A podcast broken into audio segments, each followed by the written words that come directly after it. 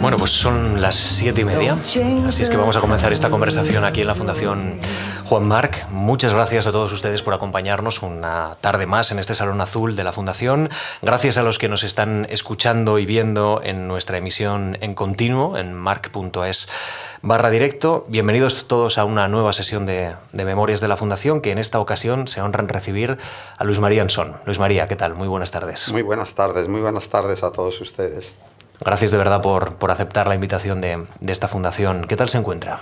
Pues eh, estoy encantado de, de, que me hayan invitado a venir aquí a hablar, aunque no le puedo ocultar a ustedes que al llegar he sufrido un desencanto bastante fuerte, porque me ha contado la directora de, Relaciones Institucionales aquí que esta mañana salía ahí en la calle Zurbarán, que es donde vive Carlos March, llevaba la revista que yo presido, que se llama El Cultural, y, qué cosa que yo le agradezco mucho. Pero uno de esos perros que hay ahora callejeros se le puso un perro violento, le empezó a ladrar y entonces él enrolló la revista, pero mientras más amenazaba al perro, pues más le ladraba y más se ponía agresivo el pueblo. Y en ese momento pasaba por allí su hermano Juan que le dijo, pero Carlos, por favor, no le pegues con esa revista, no le pegues, léesela, léesela. Y, y, efectivamente Carlos abrió la revista, empezó a leer en voz alta el artículo de Luis María Ansón y claro, el perro abrumado por tamaña crueldad se echó mansamente a sus pies. Ya se pueden ustedes imaginar que la historia me ha descorazonado un poco, pero en fin, a pesar de eso he venido encantado con cierta sorpresa, porque yo no me defiendo del todo mal con la pluma, pero conozco muy bien la abrumadora pesadez de mi palabra y suelo empezar mis discursos y mis conferencias advirtiendo lealmente. Ruego a los que en el transcurso de mis palabras abandonen el salón, por favor, que lo hagan en silencio para no despertar a los que se queden. No he llegado, no he llegado todavía a la perfección de Oriol Junqueras, que esta misma mañana se durmió en el Parlamento catalán mientras pronunciaba su discurso. En fin, un día espero conseguir esa hazaña. Bueno, por Pero, favor, no abandonen la sala, eh, que, que, solo va a ser una hora. Sí. Y, y, yo creo que esta, esta vida es muy interesante y, y merece una sesión de memorias de la Fundación. Usted eh, ha sido muy sincero, yo también voy a serlo. Eh, para mí me abruma un poco. Eh, soy periodista y entrevistar a, a Luis Marianson es una responsabilidad grande. Lo digo porque cuando yo ya estado, estudiaba la, carrera, usted dirigía ese periódico, el diario ABC, y, y nos decían, este es uno de los grandes periodistas del país. Y hoy está aquí, delante mía, delante de todos ustedes en la Fundación Marc. El entrevistador entrevistado. No sé cómo se siente hoy.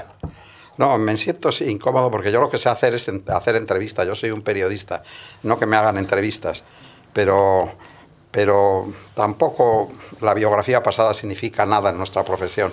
Esta es una profesión en que los éxitos pasados no significan absolutamente nada si uno no consigue el scoop del día o la exclusiva del día y por lo tanto nosotros somos obreros de las palabras y lo que tenemos que hacer es el tener la exclusiva nuestra de cada día, es como el pan nuestro. Hay un poco de mito de Sísifo aquí, ¿verdad? En esta profesión, que uno sube, el, digamos, la piedra hasta la montaña sí. y al final del día vuelve a caer y de nuevo la, la, volvemos a subir y así continuamente todos los días. Esta sí, hay veces que las piedras caen muy pesadas. Por ejemplo, claro, mm. le cae a uno la colección completa de los discursos de Rajoy, pues claro, es una cosa que abruma muchísimo. Sí. es verdad, tiene usted razón. Bueno, un periodista que ha tenido tanto poder en la redacción, director de ABC, fundador de La Razón, ha ocupado un puesto importante en el Grupo Planeta, ha sido presidente de la agencia EFE. ¿Cómo se ha quitado todos estos ropajes y ha vuelto a volver a escribir artículos? ¿Cómo, cómo ha vivido esa transición, Luis María? Bueno, no he dejado nunca de escribir artículos, es decir, que, que por ejemplo toda mi etapa de ABC, pues yo creo que hice a lo mejor entre editoriales y faldones de portada, que la, toda la portada llevaban un texto, a lo mejor he hecho como 4.000 faldones. Uh -huh. Nunca he dejado de hacerlo. Es decir, que, que no es que yo considere que el periodista es el que escribe en el periódico. Eso, la gran lección de John Walker al fundar el Times de Londres o la de Don Torcuato al fundar el ABC, el periodista es el que decide los contenidos del periódico. Y por lo tanto una cosa es la dirección y otra es la colaboración. Yo he tenido un maestro que fue Luis Calvo, que era un gran director y además tenía buena pluma. Y yo me he esforzado por nunca dejar de escribir y, de cultivar esa faceta que no es de lo peor que hago, además de llevar la dirección de los medios de comunicación en los que he estado. Eh, cuando preparaba la entrevista he visto que hay algo de circular en esta biografía, porque en el inicio usted eh, era un hombre muy joven y ya eh, tenía, digamos así, el éxito, la corona del éxito, escribiendo en, en ABC en los años 60 y parte de los 50, y ahora usted también es una pluma influyente de nuestro país, ha vuelto a escribir, digamos, ahora en el diario El Mundo, también en el Imparcial. No sé si hay algo circular, ¿no? Volver otra vez a ejercer influencia a través de los artículos, no tanto ejerciendo poder a través de una redacción. Bueno, no deja porque el Imparcial lo presido yo y el Cultural también, y me ocupo además seriamente. Y luego, pues, procuro efectivamente, pues, hacer, hago un artículo todos los días en el Imparcial y un par de semanas, un par de veces a la semana en en el mundo y algunas otras colaboraciones que tengo y lo hago encantado porque es lo que más me gusta, desde luego. Hmm. He leído unas declaraciones, unas declaraciones Es que le quiero explicar algo que a lo mejor es muy interesante para los que están escuchando. La gente habla mucho del escritor y el periodista, habla mucho de literatura y periodismo. Bueno, yo creo que que todos los periodistas son escritores, aunque no todos los escritores sean periodistas. De la misma manera que todos los novelistas son escritores, pero no todos los escritores son novelistas. O todos los poetas son escritores, pero no todos los escritores eh, son, son, son em, em, eh, poetas. Es decir, que el periodismo es, por un lado, una ciencia de la información. Y por otro lado, es un género literario. Es decir, la literatura es la expresión de la belleza por medio de la palabra y en el periodismo, de una manera muy especial, en el artículo y en la crónica, se hace belleza o se debe hacer belleza por medio de la palabra. Aún más, si esa, ese placer puro, inmediato y desinteresado que se siente al leer un texto, un texto de belleza literaria, eso yo creo que en nuestro siglo XVI se sintió especialmente leyendo la poesía, en nuestro siglo XVII leyendo el teatro, viendo el teatro, en el siglo XVIII el ensayo, en el siglo XIX la novela y en el siglo XX el periodismo. Es decir, la emoción literaria, esa, esa eh, el belleza expresada por medio de la palabra que produce ese placer puro, inmediato y desinteresado, eso se ha sentido en el siglo XX sustancialmente a través del periodismo y una buena parte de los grandes escritores del siglo XX han dejado en, en los periódicos muestras extraordinarias de su calidad literaria. Empecemos por Ortega y Gasset, hablamos del libro más importante de ensayo filosófico del siglo XX, La rebelión de las masas fueron unos artículos de periódico, no nos olvidemos de eso. Unamuno tiene una buena parte de su obra en el periódico, Azorín casi toda su obra la tiene en el periódico, Ramiro de Maeztu lo mismo, y podríamos así citar, porque no les quiero cansar a ustedes, a los 20 o 25 escritores de más relieve que salvo alguna excepción como Agüero Vallejo, todos fueron colaboradores de los periódicos y escritores de los periódicos y, llevaron al periódico la emoción esa, el temblor ese que tiene la literatura. Por lo tanto, en fin, a mí me gusta mucho siempre que se habla de periodismo, mm, no solo subrayar la importancia que tiene la parte científica del periodismo, es una ciencia de la información, sino también la parte artística, la parte, la parte de expresión de la belleza creo que nuestra profesión es, se podría comparar mucho con la arquitectura. En la arquitectura hay una técnica, hay una ciencia que hay que conocer y, y después hay un arte. Y hay pues arquitectos que no hacen nada más que hacer unas casas con cuadraditos y con qué tal, que son funcionales y que no tienen, como nos ocurre en el periodismo, a tantos al practicarlo, y luego hay otros arquitectos que los, lo que son capaces de expresar la belleza por medio de grandes masas de material, que eso es la arquitectura como arte plástica. Y en el periodismo es lo mismo, el periodismo es un género literario tan importante como los demás géneros literarios y que se compagina, y el periodista debe conocer ambas, ambas cuestiones, se compagina con la ciencia de la información. Víctor García de la Concha, eh, en su discurso de contestación al suyo de entrada en la Real Academia Española, dijo de usted que, que era un periodista letraherido. Esto es muy bonito, ¿no? Entiendo que, que, que acertó muy plenamente. Bien, ahí está haciendo literatura. Que usted es un periodista letraherido. Sí, tal vez porque desde muy niño, ya desde el colegio del Pilar, pues eh, yo procuro coger un libro todos los días y por lo tanto unos 300 libros al año. Hay libros que se puede leer dos o tres libros al día, por ejemplo, de poesía, y en cambio hay algunas novelas extensas que llevan un fin de semana entero para leerlo, pero no he dejado nunca de, de leer efectivamente.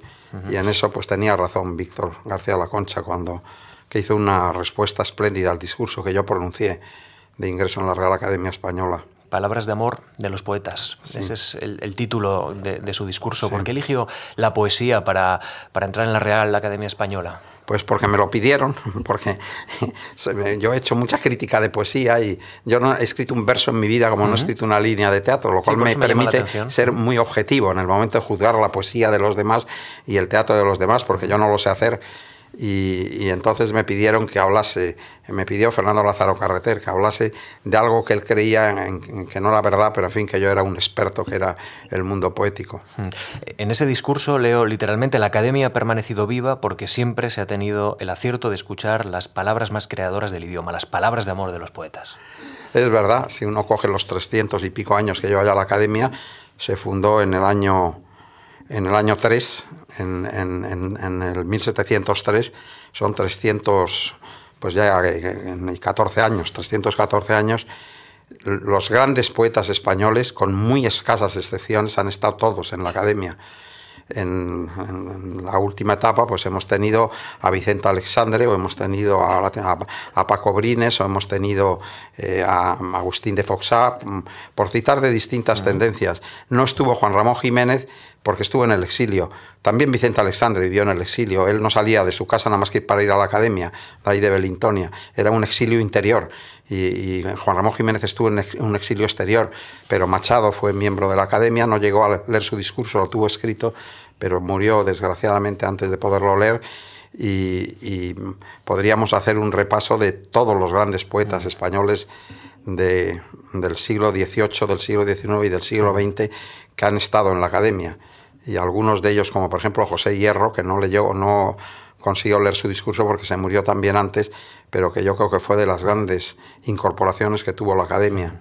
Es un discurso muy sólido, eh, lo pueden ustedes consultar en la página web de la academia, puede localizar la, ficha del académico y directamente lo puede leer e incluso puede leer la, respuesta de, de, García de la Concha. Y en, ese discurso usted menciona una cosa que me ha llamado mucho la atención, que es la fuerza transformadora que tiene la poesía. Y yo le quiero preguntar dónde está la poesía hoy. ¿Qué, papel ocupa en nuestra cultura en nuestra sociedad? Pues desgraciadamente no el papel que debería ocupar, cuando es completamente fundamental. Mire usted, la última vez que yo hablé con Harold Toynbee, que fue mi gran maestro, eh, y que le pedí, en fin, le incorporé a la colaboración en ABC y estuvo escribiendo pues 10 años en ABC y sobre todo los últimos artículos pues escribió sobre lo que él llamaba la Tercera Guerra Mundial. Estas están escritos en 1974. ¿eh? Hay que pensar la fecha. Bueno, en 1974 ya decía estamos en la Tercera Guerra Mundial, que es la guerra de la inmigración y la guerra del terrorismo no puede haber una guerra convencional porque los ejércitos de los aliados, él decía, son demasiado fuertes, demasiado potentes y no se les puede hacer frente. ¿Cómo las naciones débiles pueden hacer frente o pueden dañar al imperio americano y a, y a, los virreinatos del imperio americano, Inglaterra, Francia, España, Italia, etcétera, pues a través del terrorismo, ¿Qué país hubiera podido bombardear Nueva York y derribar las Torres Gemelas o bombardear el, Pentágono? Ninguno. Y eso, sin embargo, se hizo a través del terrorismo y luego estamos sufriendo una invasión que me parece que en Francia estamos ya en el 17% de, de musulmanes, ya en Francia, que son cantidades ya de una extraordinaria importancia. Estamos siendo invadidos por los países que nosotros colonizamos y que colonizamos en muchas ocasiones de una manera muy salvaje y estamos pues pagando las culpas de los pecados que cometimos en siglos pasados Déjeme que le pregunte y, que vuelva a ese papel transformador que tiene la, Ah, pero me, ha, preguntado usted algo de la poesía que sí, yo creo que ah, las hablaba yo ustedes de Toynbee, porque me acuerdo que de pronto se me quedó mirando y, explicándome lo desarbolada que estaba la sociedad actual, me dijo, mm, ¿qué cree usted que pasaría si hubiese una huelga de poetas o de filósofos? Pues que la gente se reiría pero sin embargo me dijo, si 10.000 obreros de la electricidad se declaran en huelga en estos momentos en Londres, paralizan la ciudad. Se quedan los metros sin funcionar, los trenes de cercanía sin funcionar, los ascensores sin funcionar, una cosa muy importante, las teteras sin funcionar, y no se podían tomarte. Y, y sin embargo, lo más importante en la evolución de la humanidad, que es la ciencia y de una manera muy especial en la literatura, la poesía, que es lo que ha hecho progresar a la humanidad, eso hoy produciría risa en una huelga de poetas. Él admiraba mucho a von Braun porque von Braun cuando se llegó a la luna mm, dijo una frase que es una frase a mí me parece de extraordinaria perfección intelectual. Hemos llegado a la luna porque hubo un humanismo grecolatino. Y es verdad, si no hubiera habido un humanismo grecolatino que empezó a reconocer los derechos del hombre, a crear el derecho, el derecho romano y a crear las sociedades que hoy, hoy ya, claro, han evolucionado y son muchísimo más perfectas, seguramente no se hubiera podido cultivar y proteger la ciencia como se ha ido, que nos ha conducido, pues eso, a aterrizar en la Luna con 20 centímetros, me parece, mm. de, de error que se cometieron. Por lo tanto, es verdad que que la poesía no ocupa hoy el lugar que debería ocupar, aunque en cambio la explosión poética en España es extraordinaria. Salen más de 100 revistas de poesía en España en estos momentos. Eh, eh, habrá 5 o 6 mil poetas, todos aspiran a los mismos premios y claro, no se les puede dar a todos, pero mm, ponga usted por delante que a lo mejor tenemos un centenar de poetas de primer orden.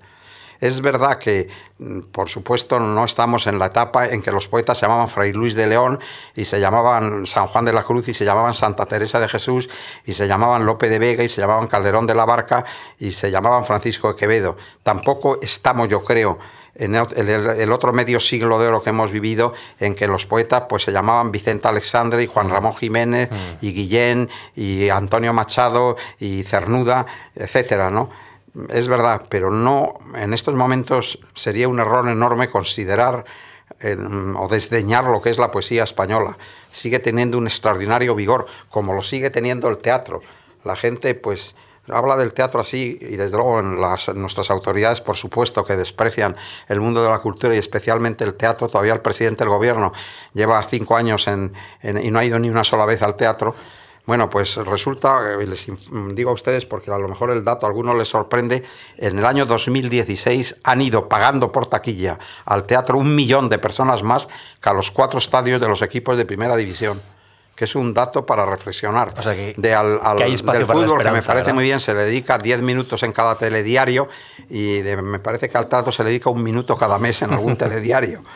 Luis María, eh, déjame que le pregunte, porque esa condición de periodista letra herido también le ha llevado a, escribir títulos importantes en su biografía, como el Genghis Khan Rojo, El Grito de Occidente, el que fue Premio Nacional de Literatura del Grito de Oriente.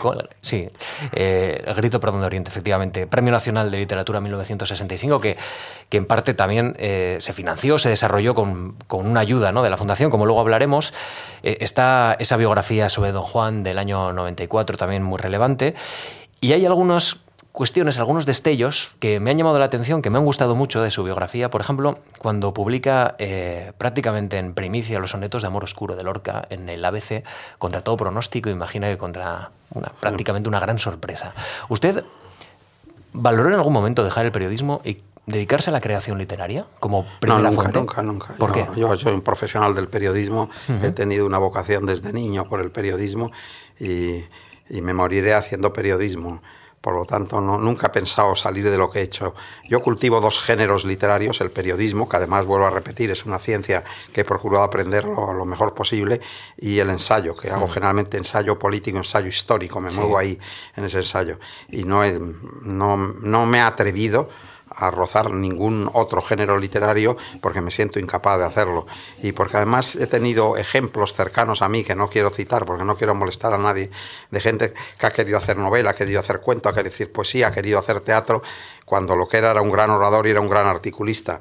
Y, naturalmente, pues eh, lo que ha hecho ha sido, pues eso, un teatro mediocre, un, una poesía menor y, y, en fin, y, un, y una novela, una novela casi deleznable. O sea que no me he querido mover. Eso Ortega Gasset dio una gran lección en eso.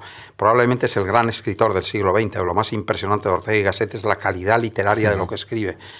Pero Ortega y Gasset se redujo al periodismo y al ensayo. Él hacía ensayo filosófico sustancialmente y, y hizo periodismo el resto toda su vida y además con gran acierto venía de una familia de periodistas, estaba impregnado de periodismo. Hmm. Articulista, ensayista, periodista, el periodista letrarido, hemos dicho, y hay un detalle de su biografía que no sé si la gente conoce y eh, que me parece también muy interesante, ha sido corresponsal de guerra en muchos países y usted ha tenido una experiencia amplia en conflictos, entre ellos leo, por ejemplo, siete veces en Vietnam, dos en Israel, una en Camboya, ha estado en Congo. En total, dice su biografía, que me han facilitado, son 128 los países que ha recorrido. ¿Eso qué pozo le ha dejado? ¿Qué experiencia experiencia vital de contacto con otras culturas? Tiene, pues sí, yo creo que es fundamental, ha sido fundamental en mi formación eh, se me han quitado, por supuesto, las ganas de ir a ningún sitio porque yo no he hecho un viaje de turismo en mi vida. A ver, he ido pues, a los sitios donde había un terremoto, había unas elecciones conflictivas, había una guerra, etcétera. En la época en que yo fui corresponsal de guerra, que fui de, primero de ABC, luego de televisión, en esa época no existía la tribu, ni existía todas las cosas que hay ahora, ni la comunicación. Teníamos unos teles terribles para transmitir y una situación incomodísima con 20 o 30 corresponsales de guerra, que eran los que nos conocíamos todos y los que nos movíamos por el mundo. Efectivamente, yo empecé, debuté como corresponsal de guerra en la guerra del Congo, Luego hice las dos, dos, guerras de Israel, el Yom Kippur, hice los seis días, que por cierto me perdí la mitad de la guerra porque llegué al tercer día, una guerra muy corta y nos pasó casi todos eso. Y después hice la guerra de Camboya, hice siete veces estuve en la guerra, estuve en la guerra de Vietnam. Y mm, efectivamente, cuando uno se encuentra con la situación de lo que significa la guerra, cosa que mi generación no ha vivido, es decir, el ingeniero, el médico, el, no sé, el, arquitecto no ha vivido la guerra, pero los que por razones profesionales hemos estado en las guerras y metidos en ella y, sufriendo y viendo lo que es la guerra, hemos aprendido una lección de primera magnitud, porque no hay guerras santas, ni hay guerras justas, ni hay guerras imprescindibles. Las guerras son todas una atrocidad. Mire usted, yo cuando llegué al Congo y me incorporé en el año 1963 a la guerra del Congo, los buenos eran los de Chombey y los malos eran los de Lumumba. Pero en fin, era todo pues muy blanco y negro, sin grises. Total, que tomamos la, ciudad de Stanleyville, 12 em, tanquetas, y yo iba en la última de las tanquetas. Las tanquetas eran jeeps forrados, de acero y con tres metralletas a, babor y tres metralletas a estribor y una de proa. Y yo iba en la última con un bolígrafo, claro. Los negros, que son mucho más inteligentes que los blancos, cuando oyeron los disparos dijeron, estos tíos nos van a matar, huyeron todos a la brus como fieras y, y desaparecieron de allí, tomamos Stanleyville. Yo he comprendido que lo de Pizarro es verdad, es decir, que tomamos 12 mm, mm, tanquetas con 6 personas, vamos, con 7, porque había uno, uno que la conducía, tomamos una ciudad de 250.000 habitantes sin problema ninguno. Y al día siguiente ya nos sentábamos en, delante del hotel que era el Congo Palace, nos sentábamos pues un poco pues, pues a, hablar, a conversar. El primer día mm, el capitán Calistrat, que era el, que nos mandaba, nos dijo botín. Y toda la gente, una cosa terrible, se metió en las casas, robaban las cámaras de fotografía, las máquinas de escribir eléctricas, que entonces valían mucho dinero. Yo también participé en el botín, me llevé un libro un libro de arte negro que conservo todavía. Como pero estando sentado allí, mm, había una chica en, en, un establecimiento que estaba cerca una negrita muy mona, mm, podía tener 16, 17 años, con la mirada un poco extraviada sentada en una silla. Yo me acerqué a ella, le dije unas palabras en francés, me contestó con algún monosílabo y al día siguiente estaba igual en el mismo sitio. Y ya entonces me acerqué y salieron los dueños del negocio de alimentación, lo que aquí llamamos ultramarinos, del negocio de alimentación que eran dos belgas, que acababan de volver y me dijeron, no, no, no me reproche usted nada, yo no les había reprochado nada, no me reproche usted nada, yo, luego eso todo eso lo conté en una crónica, por cierto, eh, no me reprochen nada, no podemos hacer más, la dejamos que entre en el cuarto de baño y sacamos algo de alimentación y está ahí, pero ¿qué es lo que le ha pasado? Pues fíjese ustedes lo que le había pasado. Eh, esta, esta chiquita que tenía 17 años tenía una niña de cuatro meses, de cuatro meses, y entró en la tienda de alimentación donde estaban los malos, los simbas, de Lumumba y, la ataron a una silla, con las manos atrás, la ataron a una silla, cogieron la máquina de hacer lonchas de jamón, metieron a la niña y le hicieron lonchas de jamón. Así debuté yo en la guerra. Cuando a mí me preguntan qué pienso yo de la guerra, pues ya saben ustedes lo que pienso, que es una atrocidad terrible, que hay que evitar la guerra a toda costa y que ni hay ninguna guerra que se pueda justificar. Hay que buscar fórmulas de diálogo y de entendimiento para llegar, para llegar a fórmulas de paz y de, y de sosiego para la gente. La guerra es... Luego en el Congo y en otros sitios he vivido situaciones, puede ser que no tan espectacular como esta, pero situaciones terribles, sobre todo por la insensibilidad. Me acuerdo que entramos en un pueblo que se llama Ponterville, porque íbamos detrás de las monjas españolas que las habían secuestrado, y, en ese secuestro en Ponterville entramos en una casa, pues la gente, pues para comer, a robar, y qué tal. Yo cogía unas fantas así de grandes, y, porque allí se, deshidrata uno enseguida en, en el Congo, y ellos cogían unas cervezas así, y de pronto hizo así el capitán Calistrat, porque era con el que yo iba, que el que me protegía, hizo así como había olido algo se metió, oí unos tiros y salía el tío desolado, diciéndome, se me ha escapado uno, había matado a cuatro.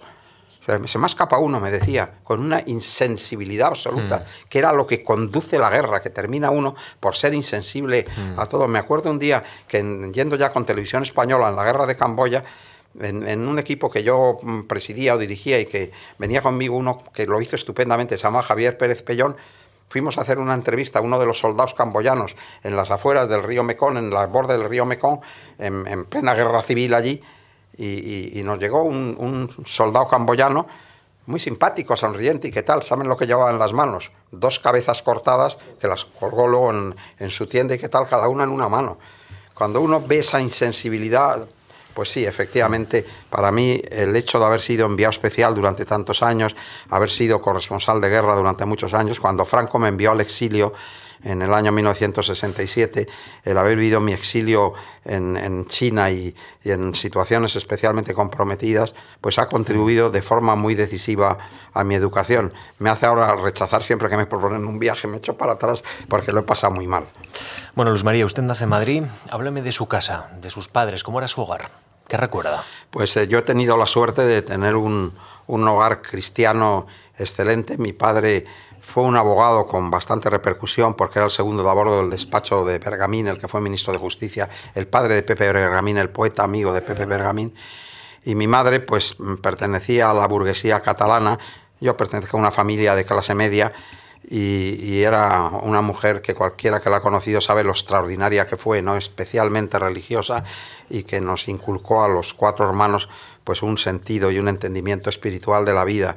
He tenido la suerte de tener eh, tres hermanos excelentes, sobre todo mi hermana que murió de un cáncer con 62 años y que la sigo echando de menos porque era una persona trabajadora, mm, siempre ayudando a sus hermanos, nunca pedía nada, era una mujer extraordinaria, se casó, tiene un hijo que, que naturalmente vive, que es muy joven, y, luego tengo dos hermanos, el mayor que, es, que se llama Francisco, que es catedrático de universidad y que es, es en fin, una bellísima persona y mi hermano pequeño que lo que le divierte mucho es comer y la gastronomía, cosa que a mí eso me da un poco, me coge un poco de lado, pero que lo hace muy bien.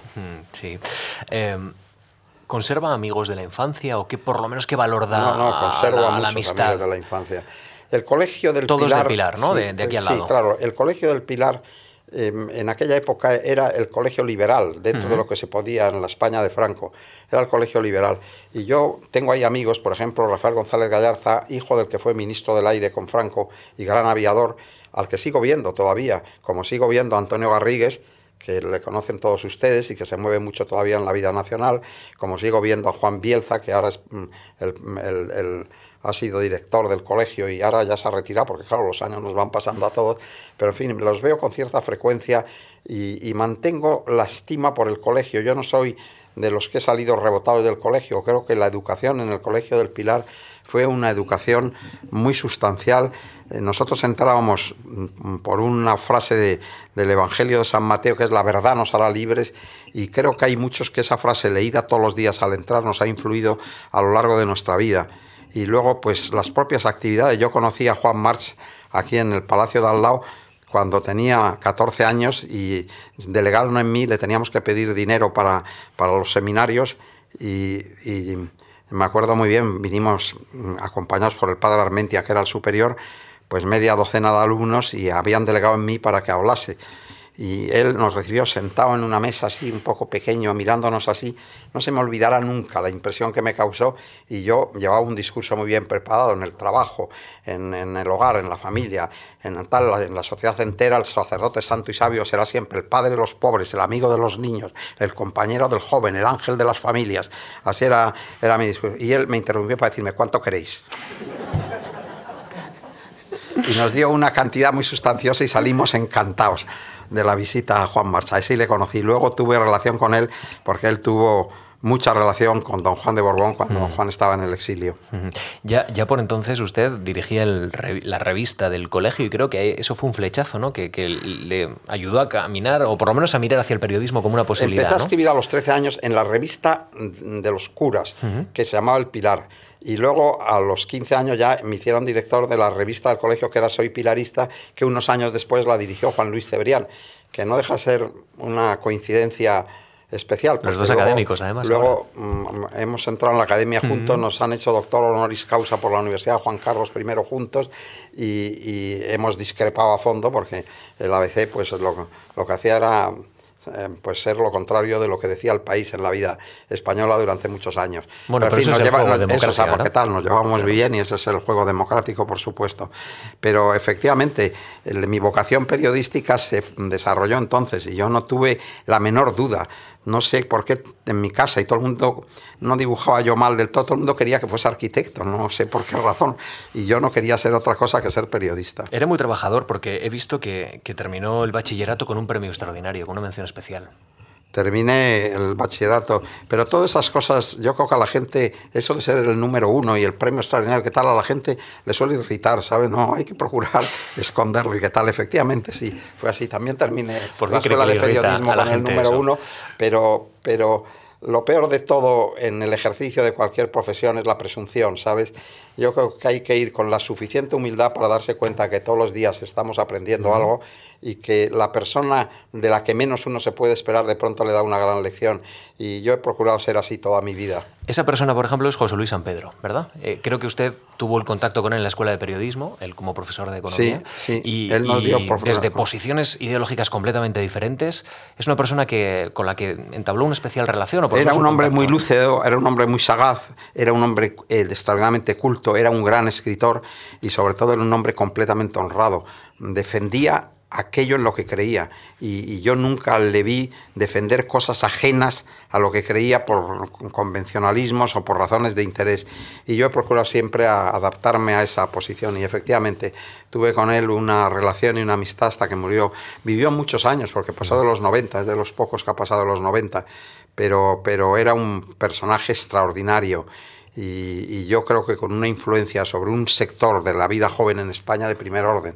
Puede ser que el intelectual con más influencia durante muchos años. En un sector de la juventud, no en toda, pero en un sector de la juventud.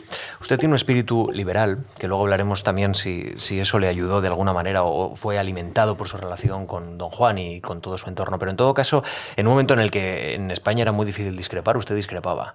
Y, ya cuenta, y he leído atentamente, por ejemplo, que con 20 años eh, llega usted a ABC que era entonces un gran periódico de nuestro país, como lo sigue siendo ahora, pero ya en aquel tiempo desde luego lo era, y, era uno de los pocos rotativos que se atrevían a ser críticos con la dictadura y que disfrazaba en artículos intrascendentes, he leído, eh, digamos, su análisis, firmas críticas como la de Camba o Pérez de Ayala. Y para usted eso era muy importante. Eso es exacto, sí. El ABC, que en ese momento era todo en España, no es que fuese, llevaba ya 70 años siendo el periódico más importante en España y en esa época que no había prácticamente televisión, solo había el parte de radio en Radio Nacional de España y, los demás periódicos al lado del ABC o se escribía en ABC o se salía fotografía en ABC, uno no existía en la vida española. Esa era la realidad objetiva.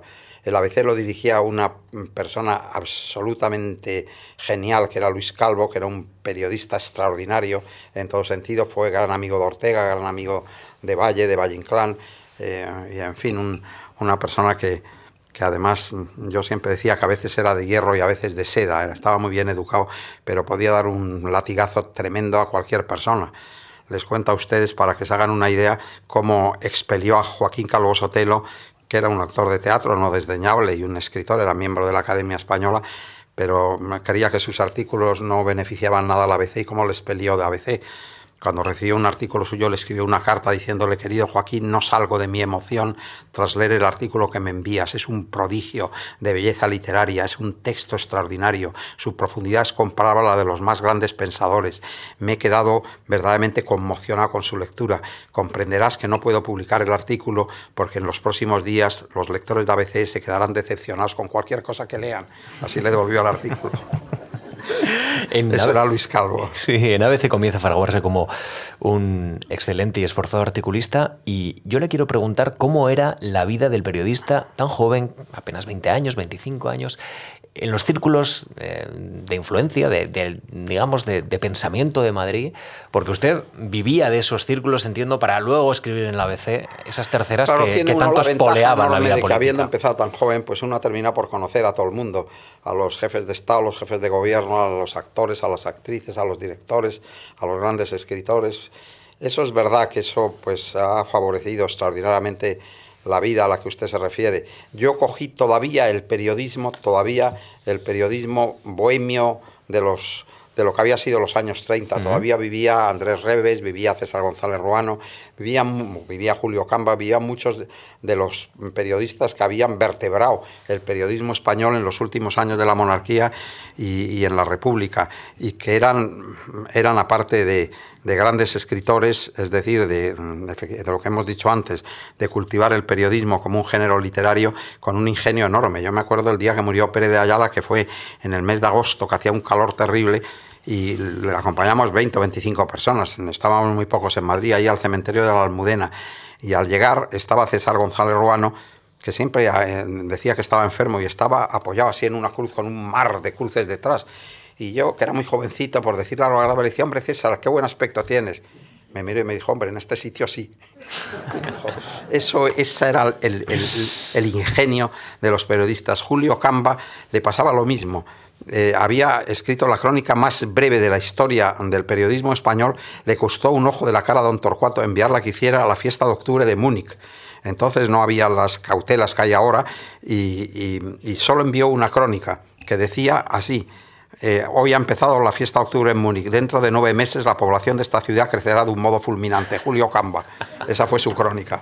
Eso era un, era un periodismo, efectivamente, que yo me alegro haberlo vivido distinto. En cambio, era un periodismo que no tenía idea de fondo, salvo algún caso excepcional, como era el de Manuel Aznar o como era el de Luis Calvo, del periodismo como ciencia, que es necesario estudiarlo a fondo, ver las áreas de, opinión pública en las que se puede penetrar, los nichos en que debe estar el periódico, el aprovechamiento de, de, la tecnología que se ha ido renovando y que va cambiando hasta llegar a lo que es ahora. Yo empecé con la composición caliente y estoy ahora en un periódico digital.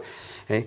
E, esa parte era bastante ajena a ese periodismo, pero en cambio, en cambio había mm, gentes de primer orden, en, todo sentido. ¿no? Eh, Luis Calvo eh, lo martirizó Torcuato Luca de Tena porque Luis Calvo era ateo y tenía todo el derecho a serlo. Y, cuando mm, dejó de ser, después de nueve años espléndidos de dirigir ABC y de haber colocado ABC en la oposición a base no de lo que se decía en el periódico, que lo tachaba la censura, sino de las firmas, que eran las firmas de nombres hostiles a Franco. Bueno, pues eh, le envió a hacer el Concilio Vaticano II. Y Luis Calvo, que por cierto era muy respetuoso con la religión, pero no quería en ella, me acuerdo que venía yo de Filipinas y, él había ocupado la misma habitación de Alfonso XIII en el Gran Hotel en, Roma. Y em, le llamé por teléfono, bajó y bajó vestido. De, entonces los curas católicos llevaban sotana y los pastores protestantes alzacuello y qué tal. Y bajó vestido de pastor protestante. Y yo le dije, pero hombre, director, pero, pero ¿por qué vas vestido así? me dijo, hombre, a ti te lo puedo contar, es que yo ahora, pues mira, yo ahora voy a decirle al conserje que me envíe una señora y para desprestigiar al protestantismo. Eso era Luis Calvo. Luis María, en 1960 obtiene usted el premio Luca de Tena y en ese momento usted pronuncia un discurso que levantó algunas alarmas en el régimen, que fue sobre el futuro de España. Y le quiero plantear si usted estaba preocupado ya en aquel tiempo del impacto que podían tener sus palabras, la censura, en fin. Entiéndame, eh, usted ya tomaba una decisión. Era un camino más complicado que el que otros periodistas estaban tomando en nuestro país. lo que usted dice mm, es muy halagador para mí, pero no responde a la realidad. Impacto lo podía tener don Juan de Borbón, que era el telón de fondo del régimen de Franco. Es decir, es verdad que había unos comunistas encarcelados, unos socialistas que apenas se movían y unos demócratas cristianos que hacían algo, pero en fin, la alternativa Franco era don Juan, era la alternativa que habían apoyado los aliados y por lo tanto, pues, pues efectivamente eh, no era yo, sino las gentes que rodeábamos o que estábamos con don Juan, teníamos la proyección de lo que significaba don Juan en la vida española. Y yo pronuncié allí un, discurso en el que enviaba Franco Ayuste, cosa que me contestó, me acuerdo, un artículo de Solís a cinco columnas en, en Pueblo, diciendo, no habrá Ayustes y tal. Y, y sí, le envié Ayustes y eso no gustó mucho. Por eso luego fui tan perseguido en todo sentido. Y terminaba, por cierto, con una frase diciendo, se acerca señores, nos falta muy poco tiempo para que podamos escuchar sobre las losas cargadas de historia del Palacio Real de Madrid los pasos amigos del monarca que llega. Así terminé yo aquel discurso. Y mm, veintitantos años después, cuando don Juan Carlos, ya convertido en rey, después de haber sido investido en las Cortes, pisó las losas cargadas de historia del Palacio Real. Yo era director de la revista Blanco y Negro y publiqué una doble página con, dejándome llevar por la vanidad, recordando lo que había dicho en ese discurso que se había hecho realidad. Hmm. ¿Se acuerda de la primera ocasión en la que usted conoció o tuvo ese contacto con don Juan? ¿Cómo, cómo fue ese instante?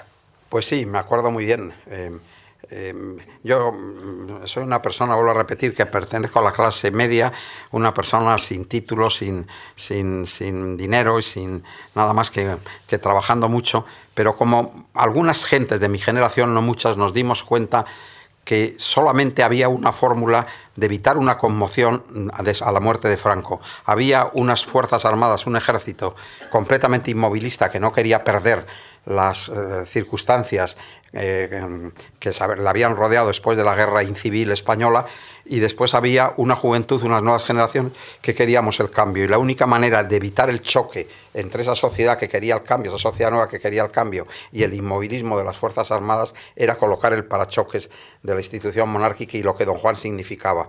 No se trataba de ser monárquico, ser republicano, sino de ser útil. Eso es lo que era, lo que podía ser útil para España. Y entonces, pues algunas personas nos movimos, creamos un grupo de, que se llamaba de Juventud Monárquica y naturalmente, pues un día decidimos ir a, ver a don Juan y, y para conocerle y que, por cierto, em, era un hombre absolutamente asombroso. Yo creo que con Carlos III han sido y con Carlos VII de los carlistas los tres grandes borbones que ha tenido la dinastía. Don Juan Carlos se ha convertido en uno de los cuatro grandes reyes, de los cuatro grandes reinados de la historia de España, Felipe II, Carlos I, Carlos III y Juan Carlos I. Esos han sido los cuatro grandes reinados desde mi punto de vista, que como es lógico se puede discrepar. Pero don Juan era un hombre muy inteligente, estupendamente preparado. Y yo tuve la suerte de que la persona que, que, que me informó sobre lo que significaba la institución monárquica, que si quieres hablamos ahora un poco de ellos, que le puede interesar a las personas que nos están escuchando, eh, me dijo una cosa que no olvidaré nunca y que ha sido clave en mi vida de relación con la monarquía, ¿no? Me dijo, bueno, ahora vos vas a ir a Estoril, vais a conocer a don Juan, seguramente os darán una recepción en el jardín de Villa Giralda, y tú imagínate, me dijo, que de pronto entra un ladronzuelo, salta y, te das cuenta que va con una pistola que le va a pegar un tiro a don Juan y te interpones, te pegan un tiro en la pierna y te tienen que cortar la pierna. ¿Qué crees que pensaría don Juan? Y yo, pues tomándole un poco al pelo, dijo, bueno, pues se quedaría muy agradecido y cuando sea rey me pondría una condecoración, Eugenio. Le dije siempre y me dijo, muy serio, me dijo, pues no. Lo que pensaría es, qué suerte ha tenido este muchacho que le han cortado una pierna por estar a mi servicio. Bueno, al final, esa, esa realidad que tienen todas las familias reales, donde y vuelvo a decir que don Juan y don Juan Carlos han sido excepcionales conmigo, pero, pero donde no sienten el agradecimiento, porque tú puedes organizar una cena en tu casa, te gastas una fortuna, montas una cosa que tal, pero el príncipe ese caído o esa infanta caído sale con la idea de que te ha hecho el honor de estar contigo. Y por eso es muy difícil que sientan agradecimiento. Cuando yo veo a gentes que han servido a la monarquía muy a fondo, yo soy el último consejero privado que queda de don Juan, soy el último que queda del consejo privado. Eh, se murió Fernando Alares de Miranda, que eran los dos que quedábamos. Y, les veo quejarse, se quejan porque creen que no han sido correspondidos como creían que, que, se merecían. Y no es verdad, es que no se merecían nada, porque siempre hemos considerado pues un honor y nos hemos tenido que dar cuenta de que, de que en esa relación que hemos mantenido de servicio, que te envían al exilio y qué tal, pero, pero que has sido en el servicio al rey, que ese rey ha creído que, que, en fin, que te estaba concediendo el honor de que tuvieses esa circunstancia. Mira, yo he sido 15 años de ABC, que era teóricamente el periódico monárquico. No le he pedido una sola audiencia a don Juan Carlos. He sido fundador de La Razón y siete años he estado al frente de La Razón. No le he pedido una audiencia a don Juan Carlos. llevo nueve años en el imparcial. No le he pedido una audiencia a don Juan Carlos siendo rey. El día que dejó de ser rey le pedí una audiencia para verle y decirle que estaba encantado con los servicios que había rendido a España. Eh, naturalmente cada vez que me han llamado ya te puedes imaginar que he ido inmediatamente porque creo que, la monarquía ha hecho un servicio extraordinario a España y, justo es que se le reconozca. Y cada vez que me han pedido una cosa o que me han expuesto cualquier asunto, sobre todo en la etapa de ABC, pues he hecho lo posible por complacerles dentro de mantener la independencia periodística pero, pero si, quieres, si quieren ustedes que veamos, porque la gente dice esto, la monarquía, esta cosa es una cosa anticuada, no sé, no anacrónica, se dice, ¿no? A mí me hace mucha gracia porque cuando uno recorre efectivamente el mundo de arriba abajo, resulta que la ONU en el mes de mayo pasado, ahora lo harán este mes de mayo, hace una relación de los 198 países del mundo en, orden por su eh, por calidad de vida y por su progreso. Y entre los 10 primeros países del mundo hay 7 monarquías parlamentarias. Entre los 15 primeros países del mundo hay 11 monarquías parlamentarias. España ocupa el lugar 19. Si ustedes me preguntan a mí qué prefiero yo, la República de Finlandia o la monarquía de ese sátrapa de la Arabia Saudí, yo prefiero la, la, República de Finlandia, prefiero la República de Finlandia. Pero si yo le pregunto a cualquiera de ustedes qué prefieren ustedes, la monarquía de Noruega o la República de Mobutu Seseko del Congo la de Pinochet de Chile, pues seguramente me dirán que prefieren la monarquía de, Noruega. La clave está en que, y eso lo defendió siempre don Juan, en que la soberanía nacional reside en el pueblo, y es el pueblo el que toma la decisión de que por las circunstancias que sea, nosotros tenemos una dinastía que nos conviene que permanezca, y da la casualidad que hoy entre los países políticamente más libres del mundo, socialmente más justos, económicamente más desarrollados, culturalmente más progresistas, están las monarquías eh, democráticas europeas y asiáticas, y alguna en, América como Canadá. Bueno, eh, eh, la última, el último referéndum que se ha hecho, monarquía o república, en el mundo se hizo en Australia. Cualquiera que fuese a la Olimpiada de Australia comprobaría que es el país más avanzado del mundo en todo sentido. Bueno, pues ese país se hizo una, un referéndum monarquía o república llevado por Murdoch, que la reina Isabel le había hecho un desprecio y el tío dijo, pues te vas a enterar y vas a dejar de ser reina de Australia. Bueno, los australianos votaron la monarquía por el 79%, casi el 80%. Yo tengo para mí que si el referéndum hubiera sido república presidencialista como la de Estados Unidos o monarquía parlamentaria como la británica, pues probablemente hubiera salido la república presidencialista. Pero eh, Australia es un régimen parlamentario y en un régimen parlamentario en que la monarquía y la república son casi iguales, porque eh, el jefe del Estado tiene muy pocas funciones o muy escasas funciones, pero los australianos terminaron por decir, miren ustedes, si el jefe del Estado solamente tiene unas funciones de arbitraje y de moderación, va a arbitrar y moderar mejor esa señora tan rara que tenemos a 15.000 kilómetros de distancia que un señor elegido por un partido. Les pongo un ejemplo español bien cercano. Miren ustedes, con Felipe González, que fue un gran hombre de Estado, el gran hombre de Estado que hemos tenido en el siglo XX como Cánovas lo fue en el siglo XIX, el presidente de la República hubiera sido Narcís Serra y con José María Aznar hubiera sido Federico Trillo. ¿Creen ustedes que hubieran podido ejercer el arbitraje y la moderación como lo ha sido capaz de hacerlo don Juan Carlos cuando los australianos se dijeron, como nosotros los españoles nos hubiéramos dicho, es muy complicado aceptar que haga arbitraje un señor que es de un partido político. ¿Eh? Por eso la ciencia política ha inventado la herencia que le coloca por encima de los partidos, que es el sufragio universal de los siglos, cuando está en una dinastía y que lo que produce pues, es una, una capacidad de ejercer el arbitraje y la moderación de verdad de la misma manera que significa la representación de la nación. Hace poco di una conferencia en, en la Universidad de Murcia, allí en Cartagena, y había 800 estudiantes. Y, cuando les hablé eso de, lo que estamos hablando en este momento y les dije la representación de la nación, les dije, ¿me puede decir alguno de ustedes cómo, cómo se llama el presidente de Alemania? Ni uno solo lo sabía. Y yo me sonreí y dije, hombre, si les digo quién es la reina de Inglaterra, seguramente lo van a saber, gran carcajada, ¿no? Bueno, pues esa es un poco la realidad de, miren ustedes, eh, hay un poder legislativo, hay un poder ejecutivo y un poder judicial, y hay un poder histórico, que es cuando una nación vincula en una persona, el interés de la nación y que cree que esa persona no puede tomar nada más que decisiones que sean las decisiones que convienen a la nación. Generalmente eso coincide con una dinastía, pero a veces no. Y les voy a poner tres ejemplos, uno de ellos vivido por mí. Primer ejemplo es, estamos en el año 1945 y el 6 de agosto de 1945 los norteamericanos descargan una bomba atómica sobre Hiroshima y tres días después sobre Nagasaki. Y el emperador del Japón rasga su cortina de crisantemos, coge el micrófono y por radio se dirige a la nación y les dice nos tenemos que rendir, no queda más remedio que rendirse, no podemos hacer nada. Cualquier japonés que hubiera dicho eso lo hubieran fusilado por alta tradición, pero el emperador, la institución más antigua de la historia de la humanidad la monarquía japonesa. Empieza en el 600 eh, antes de Cristo con Jimuteno, 128 emperadores hasta, hasta eh, la actualidad. Claro que ahí valen las concubinas, es un poco más fácil que nuestras dinastías, pero en fin, pero 128 emperadores. Y el pueblo japonés dijo, si el emperador dice eso, eso es lo que nos conviene. Gracias a la intervención del emperador, eh, Japón no se convirtió todo Japón en un búnker como fue el búnker de Hitler.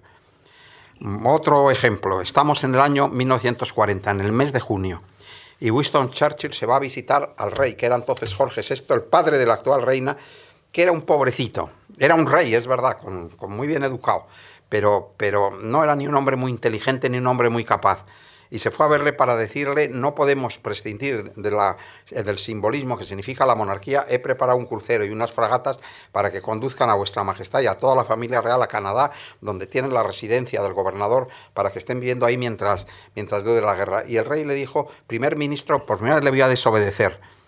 Me voy a quedar en Inglaterra, por supuesto me voy a quedar en Londres y además voy a seguir viviendo en mi casa, que es esta, Buckingham Palace, y durmiendo en mi habitación, que era un piso alto y por lo tanto más vulnerable a los, a los bombardeos. Churchill, que es la gran cabeza del siglo XX, se dio cuenta de lo que significaba aquello y lo transmitió inmediatamente por Radio La Nación. El rey se queda y me ha dicho esto. El inglés medio comprendió eso que ha dicho el rey es lo que tenemos que hacer. El tercer ejemplo que he vivido yo no puede ser más republicano. Eh, un día me llama Luis Calvo y me dice, oye, Miquel Arena se ha puesto enfermo. Miquel Arena era un periodista excepcional y un gran corresponsal en París, pero en fin, cada vez que había un acontecimiento de cierta violencia se ponía enfermo. ¿Te quieres ir qué tal? Por supuesto, me fui a París. Cuando llego a París, estamos en abril de 1958 está Le Champs-Élysées y la Concorde con sacos terreros y soldados con ametralladoras detrás de los sacos terreros y mm, se estaba, como ustedes recordarán, dirimiendo si Argelia era francesa o no. Y el, gobierno, el presidente del, gobierno, del, gobierno se llamaba Fram era demócrata cristiano, y el presidente de la República, René Coty. Y, y, el general Massy, Salan, pero sobre todo Massy, había anunciado que si el gobierno seguía en su propósito de declarar Argelia independiente, que caía con sus paracaidistas sobre París. Y entonces Freire reaccionó sacando a los soldados a la calle. Pero los periodistas preguntábamos a los soldados, ¿pero qué vais a hacer? Nos decían, si llegan los paristas no vamos a disparar. Decían los soldados, porque era una cosa verdaderamente absurda. Y entonces Guy Mollet, que era el más antigolista, el más antigolista de todos los socialistas, se fue a Colombeille de Seglis a ver a De Gaulle, que era el poder histórico porque mm, De Gaulle había conseguido lo que habían conseguido la dinastía británica o la dinastía japonesa, tener vinculada a su persona en el ánimo del francés medio el interés de Francia. No había un francés que no creyera que lo que dijera De Gaulle eso es lo que convenía a Francia. Es decir, que era, se fue a buscar a lo que podía llamar al rey histórico, se fue a buscar al poder histórico. Y efectivamente, De Gaulle aceptó, no como quería Guimolé, que quería que tomase el poder, dijo que le votase la Asamblea e hizo una operación plenamente democrática para la proclamación de la Quinta República. Bueno, hoy eh, la monarquía depende de lo que decide el pueblo. El pueblo español pues decidió en el año 1978 que, que la monarquía podía ser muy útil, le despojó a don Juan Carlos absolutamente de todos los poderes que le había legado a Franco y yo creo que la monarquía ha funcionado con mucha utilidad para el pueblo español y si deja de ser útil dejará de ser la institución que gobierna la nación, o que vamos, no la gobierna, pero la que preside el Estado en la nación, la monarquía. Y, eso ocurre además en, cualquier otra nación. Inglaterra, que tiene la monarquía, la institución más sólida probablemente del mundo, que es la monarquía británica, la vio tambalearse cuando ocurrieron las cuestiones de la princesa Diana. Mire usted, si la monarquía, en lugar de ser una solución para los problemas de la nación, se convierte en un problema en sí mismo, pues automáticamente no nos interesa la monarquía y desmontamos a la monarquía. Esa es la clave hoy si se quiere hablar seriamente de lo que significa la institución monárquica en las, en las democracias europeas y asiáticas. Con este fervor, desde luego expositivo, argumentativo, con este gran nivel de convicción, eh, Luis Marianson el 21 de julio de 1966 escribió en, ABC La monarquía de todos, que fue el artículo que le llevó al exilio y por el que Franco incluso eh, he leído que dijo Anson es el mayor enemigo del régimen. No, Anson lo escribió, está escrito mm, ahí en el Franco Salgado Rojo. Era mentira, el mayor enemigo del régimen era Don Juan, pero claro, a mí me hizo amigas porque escribió diciendo Anson el mayor enemigo del régimen, bueno, ¿para qué hace falta contarla. Estábamos todavía en el 66, quedaba mucho tiempo de dictadura y, fue una persecución implacable. Yo lo pasé muy mal en todo sentido. Pero en fin. Sí, escribí ese artículo porque era la monarquía. Don Juan defendía la monarquía de todos, decía la monarquía tiene que ser de todos los españoles.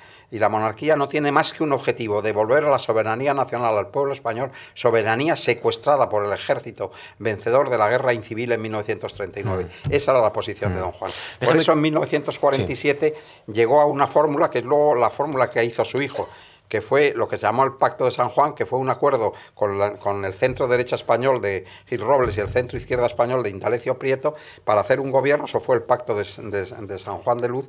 Y, y eh, Prieto hubiera sido durante dos años presidente del gobierno para convocar elecciones de esas elecciones hubiera salido una Cámara Constituyente, esa Cámara Constituyente hubiera hecho una constitución y don Juan aceptaba si la Cámara Constituyente hubiera dicho República, República. Y, en todo caso, todos de acuerdo en que, en que esa Cámara haría la constitución y se, se llegó a un acuerdo. Todo eso se vino abajo porque Estados Unidos, yo creo que con bastante sentido, no quería ni oír hablar de una monarquía, de una monarquía en España cuando Stalin se había merendado la monarquía rumana y la monarquía búlgara y se estaba merendando, no lo consiguió, pero se estaba merendando la monarquía griega. Y entonces el, planteamiento de los aliados era, es mejor una España franquista, que se tapaban las narices por el hedor que despedía, es mejor una España franquista que el riesgo de una España stalinista. Eso es lo que salva a Franco. En esta conversación, que poco a poco se va encaminando ya a su fin, hemos repasado la dimensión de un periodista letra herido, hemos eh, repasado eh, la, dimensión de un articulista, de un monárquico ferviente, de una persona con muchas convicciones. No, ferviente no. Bueno, pues entonces, convencido, vamos a dejarlo ahí. Racional, sí racional o convencido. Y déjeme que, que nos aproximemos... son los aristócratas y qué tal esos, esos son, no sé ni monárquicos ni nada, pero en fin, le parece muy elegante eso ser monárquico. Yo lo procuro defender racionalmente. La efectivamente, lo ha demostrado. En todo caso, deje que nos acerquemos a, a un ámbito que, que, es importante porque en cierta forma también explica el hecho de que usted está hoy aquí con nosotros, que es la vinculación con la Fundación Marc. Porque en 1965 usted solicita algo que los eh, oyentes, nuestros escuchantes no sabrán, entre agosto y septiembre viajar a Inglaterra en el año 65, estudiar la literatura indochina. El objetivo era terminar un capítulo de una obra monumental que usted titulaba El Oriente Profundo. Había, había no la ha publicado todavía. Efectivamente, se ha quedado casi casi. Bueno, fue premio nacional una parte, como hemos dicho. Premio nacional una parte, el Grito de Oriente, pero no. Es verdad que la Fundación Marc en esa época es muy difícil darse cuenta. Ahora no había nada, el, gobierno solamente protegía a los que estaban en el ámbito de la Secretaría General del Movimiento y algún caso excepcional aparte, pero en fin, y de pronto surgió la Fundación Marc que con las becas y con los premios y con las ayudas habría la posibilidad a las gentes que carecíamos de mm, recursos económicos, pues eso, de poder viajar, de poder trabajar sobre sobre mm, libros de importancia, pero que no, no recibíamos dinero de ningún sitio. Y la Fundación Mar lo hacía y estamos son centenares las personas que están agradecidas. Mm. Usted, ese libro del Oriente Profundo surge de una conversación con Arnold Toynbee, que, que escribió un libro, eh, Occidente visto desde Oriente, y él me dijo a mí, yo no me meto en el mundo de la negritud porque no lo conozco, luego yo escribí un libro sobre la negritud con motivo de aquello, pero sí creo que es necesario hacer un análisis de lo que significa Occidente visto desde Oriente. Y ya que habla usted de Indochina, en Indochina existe un poema clave, como, como existe el, manás, por ejemplo, en Kirguistán, o como existe el samanés en, Persia, como existe el Mahabharata o el Ramayana en la India, o como existen, por ejemplo, los haikus de Baso en, en Japón, porque nosotros presumimos mucho de tener la mejor literatura, la mejor arquitectura, y no es verdad. Es decir, en, Occidente hemos hecho templos maravillosos como el Partenón o como, la, Notre Dame de París o como el Vaticano, pero en fin, ninguno de ellos se puede comparar con el Taj Mahal, ninguno de ellos se puede comparar con Angkor Wat, que es un siglo anterior a Notre Dame, ¿no? Pero en fin, claro, como, lo vemos lo nuestro y pensamos que lo nuestro es lo mejor, hoy ya la globalización va demostrando que eso no es así. Y Indochina tiene un poema excepcional que se llama el Kim Ban Kieu, y ese poema excepcional es el que hizo perder la guerra de Vietnam a los americanos. Yo no se me olvidará nunca que en las conferencias de prensa, que eran muy emocionantes, porque mm, se daba la lista de los que habían caído ese día, iban las novias, las hermanas, las madres de los soldados y según se iban diciendo los nombres, respiraban porque no aparecía el nombre de su familiar. Y yo le pregunté al, al general Westmoreland, que era el, comandante en jefe de las Fuerzas Armadas norteamericanas en el Pacífico y que estaba de visita en Vietnam, en esa conferencia de prensa le preguntaba, ¿ha leído usted el Kim Ban Kieu? Se quedó así sorprendido, ¿qué dice este? ¿Y qué tal? Y yo le repetí lo más claramente que pude. No, le pregunto si ha leído usted el Kim Ban Kieu y se volvió al embajador que lo tenía al lado y le dijo, ¿qué, dice ese señor en ese funny English? riéndose de mí. Y al día siguiente almorzaba yo con el embajador y me dijo, hombre, mm, se quedó sorprendido, Westmoreland se había ido, ya no estaba Pero ¿qué es lo que quisiste decir con, con el Kim Ban Y le dije, pues mire usted, si ustedes no leen el Fausto no entenderán nunca lo que es Alemania, si no leen el Quijote no entenderán nunca lo que es España, si no en, leen ustedes lo que es el Kim no sabrán lo que significa el, imperio anamita, el Anam.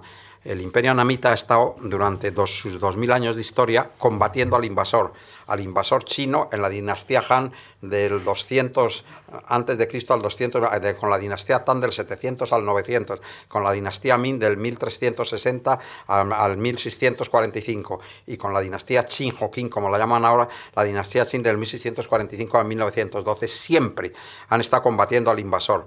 Cuando llegaron los franceses combatieron a los franceses, vinieron los japoneses combatieron a los japoneses, volvieron los franceses les derrotaron en Dien Bien Phu y proclamaron de nuevo independiente al país. Y cuando llegaron los americanos no vieron a alguien que venía a ayudar a Godin Diem, sino vieron a un nuevo invasor y naturalmente combatieron a ese invasor. Y el Kim Ban que es mitad poema de amor y mitad poema épico, lo que refleja es el sentimiento secular de los annamitas frente al invasor. Es la historia de, una, muchacha guapísima que se llama Kieu, descrita maravillosamente en el poema La Belleza, y Kim Trong, que es capitán de la Guardia Imperial en Hue, en, la capital del Imperio Annamita en el centro de Vietnam, del Vietnam actual. Y entonces están, el, poema empieza en la, en la fiesta de los muertos, y en la fiesta de los muertos se celebra con un picnic, que es una cosa distinta al, mundo occidental. Y están los dos delante de la tumba de una cortesana, de una yeisa, y, ella le dice a él, qué pena esta señora que en vida estaba rodeada de hombres y ahora muerta, pues le pasa lo peor que le puede pasar a, a un extremo oriental cuando se muere, aquí no viene nadie a verla y qué tal.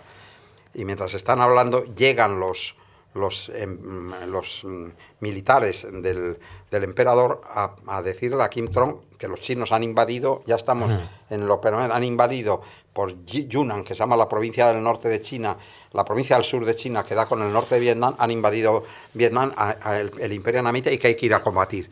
Y entonces él le jura a, a Kiev, le jura amor con un verso bellísimo. Yo no sé Namita, ya lo digo, pero el verso dice Tramnante Chan Hong Tu Yenai que quiere decir no volveré a tocar mi guitarra en otra barca, así le jura fidelidad eterna.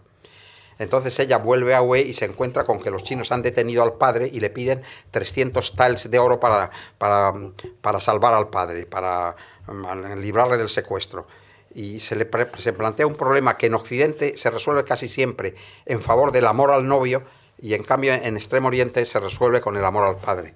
Entonces ella en esa alternativa decide salvar al padre y no tiene más vía que hacerse Yeisa, que hacerse una fulanita, que hacerse una prostituta, que allí no tiene las connotaciones morales que tiene en Occidente, es un oficio servil y que tal. Y va a buscar a una vieja que se llama Tuba, que es su Celestina particular. En fin, le quiero explicarles que le explica las nueve maneras de hacer el amor y las doce maneras de seducir. Y todas esas películas porno que ponen ahora en la televisión son tímidas ursulinas al lado de lo que se describe en el poema en el Kim Ban y ella consigue el dinero, salva al padre, no puede resistir la vida que ha llevado y se tira a un río para suicidarse.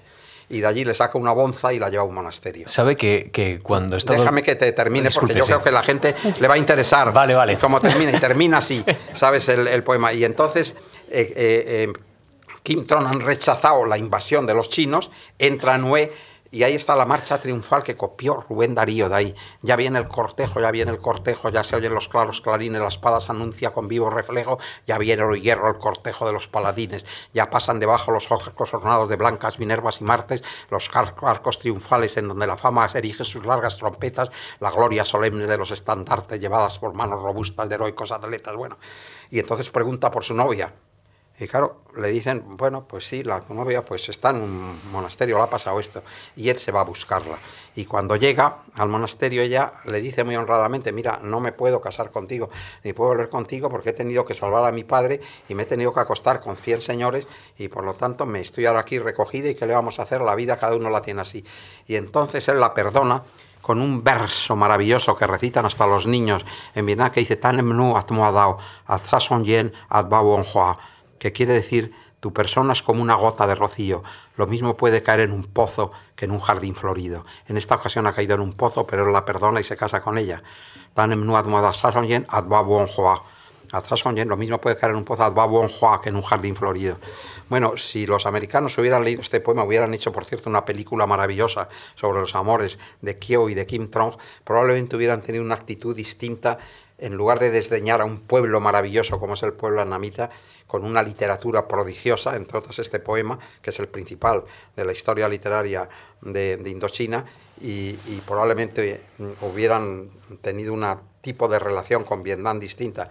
Pero en fin, la gente no lee, los militares no suelen leer la literatura o muchos militares y es una lástima mm. porque no se enteran de que ahí es donde se entiende cómo, cómo son los pueblos en la literatura. Usted leía... Venga, sigue con tus preguntas. Sí, pocas ya porque prácticamente estamos fuera de tiempo, pero y no le quiero cansar. Yo podría preguntar horas y horas, ¿no? Aquí, aquí hay mucho carrete, pero en todo caso, eh, quiero, quiero, bueno, me ha llamado la atención, ya quiero eh, comprobar si algunos datos que he leído, eh, desde luego, en su expediente, usted lo recuerda como tal, el, expediente que tiene aquí la Fundación Juan Marc sobre su experiencia en Londres.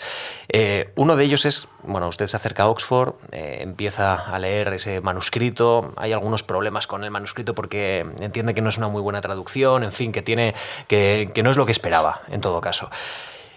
Y envía una carta a la fundación diciendo, reconociendo que la vida del becario es muy perra, usted dice, dice que es una vida muy complicada la del Reino Unido, por el cambio incluso de moneda y, el tipo de trabajo que tiene que desarrollar. Y una cosa que me ha llamado especialmente la atención y que quiero verificar si, si usted la recuerda como tal.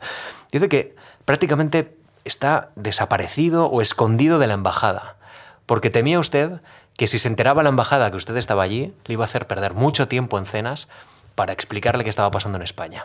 Pues sí, efectivamente, yo no, no entré como suelo hacer casi indefectiblemente, nada más que cuando no me queda más remedio con el cuerpo diplomático y yo creo que le mentí a la fundación porque no estaba tan mal. Había conocido a una chica que se llamaba Anabel Albrí y lo pasé estupendo, vamos. Puede ser que no pues demasiado, demasiado, porque es verdad que en, Oxford están dos bibliotecas, la Bodleian y la New Bodleian. Mm que es donde tienen los manuscritos que se pueden descomponer porque tienen un aire acondicionado especial. Y los manuscritos que yo buscaba, que eran unos del Vedanka Sankáriko y otros de los textos indochinos, estaban en la New Bodleian.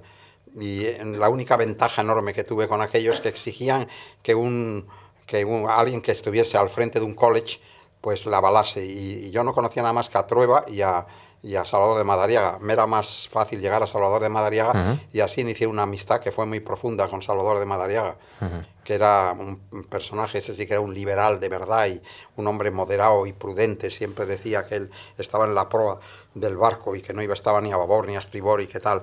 Y, admiraba mucho a Ortega y le había perdonado la, porque Madariaga hablaba y escribía en cuatro idiomas perfectamente, hacía versos en alemán, en inglés, en francés y en español y qué tal. Y a Ortega le daba mucho la lata con lo brillante que era Madariaga. Un día dijo, bueno, si es tonto en cuatro idiomas. Bueno, pues de Madariaga le había perdonado esa butada de, Es lo mismo que le pasó con Menéndez Pidal, que publicó una crítica del libro principal, El origen del español, de, Ramón Menéndez Pidal en la revista de Occidente. Y el crítico le trató muy mal y Ramón montó en cólera y maltrataba a Ortega y hablaba pestes de él. Y, ya un día que le decían es que ha dicho don Ramón, porque don Ramón tenía una Ortega, dijo, don Ramón es medieval y medio tonto. Esas eran las cosas de Ortega. Bueno, eh, vamos terminando y la verdad es que eh, es una pena porque esto es un foco no solo de sabiduría, sino de fuerza. ¿eh? Usted, vamos, da batalla para rato y me alegro mucho. ¿Ya tiene escrito el artículo de mañana? Hombre, sí, claro. Es, Em, em, eh, eh, mañana publico en el, en el mm. Mundo, además, un artículo, sí. no lo desvelo para que la gente lo compre. Y, he escrito el del imparcial, claro, sí, los dos artículos que me correspondían hoy los he hecho. ¿Usted ya ha escrito el mejor artículo o todavía le queda por escribir? No, no, no me gusta mucho hacer comparaciones, ¿no? Eh, yo hago a veces artículos muy literarios, con una prosa muy poética, que es recogiendo de algún poeta y que a la gente les le gustan especialmente. Y luego hago, como no queda más remedio, mucho artículo político analizando la situación, procurando hacer llamadas de teléfono y tener alguna información que permita explicar qué es lo que puede pasar y anticipar qué es lo que el lector agradece pero en fin, eh, lo hago lo mejor que puedo. Claro, no tanto pregunto por la comparación con otros articulistas, sino su mejor artículo. ¿Está ahí escrito o está por escribir? Ojalá esté por escribir, me temo que no, que serán artículos que he escrito ya, pero en fin. En tiempos de Franco y publiqué cuatro o cinco artículos que como ese de la monarquía de todos, por ejemplo, o como por ejemplo organizar la moderación, o como por ejemplo uno titulado Corrupción, anticipando lo que podía ocurrir que ahí están en la historia de la literatura. antes era muy complicado. Luis Calvo nunca quiso publicar un libro. Yo nunca he hecho una colección de artículos que han hecho todos mis compañeros en, periodismo. Porque búsquenlos ustedes en el periódico. Antes era muy complicado porque había que ir a la meroteca y ahora no, ahora se pueden sacar en el teléfono móvil. Los artículos de la ABC de cualquier época y de cualquier momento. Pero en fin, no me atrevo a decir.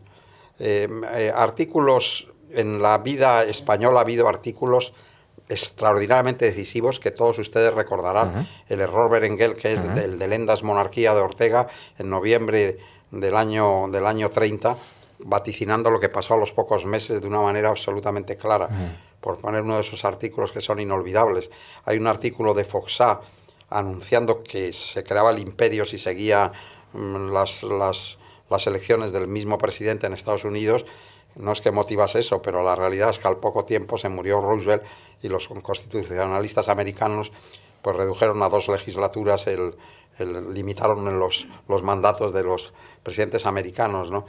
Y, artículos como por ejemplo también los guardias civiles tienen madre, como ese editorial de ABC, cuando mataron a un guardia civil en, en, en, una cosas de pesca esas en el País Vasco, como hubo pues mucho desprecio durante mucho tiempo la, yo luego aproveché ese artículo para hacer una portada de ABC cuando asesinaron al guardia civil que había salvado a varios niños de las inundaciones. Son en la historia del periodismo español em, eh, se empieza con el vuelva usted mañana que sigue idéntico, mm. o, acentuado, ese artículo de Larra, ¿no? Mm. de que llega uno a la ventanilla de cualquier administración, entonces había muchos menos funcionarios y daba mucho menos la lata, ahora se ha multiplicado mm.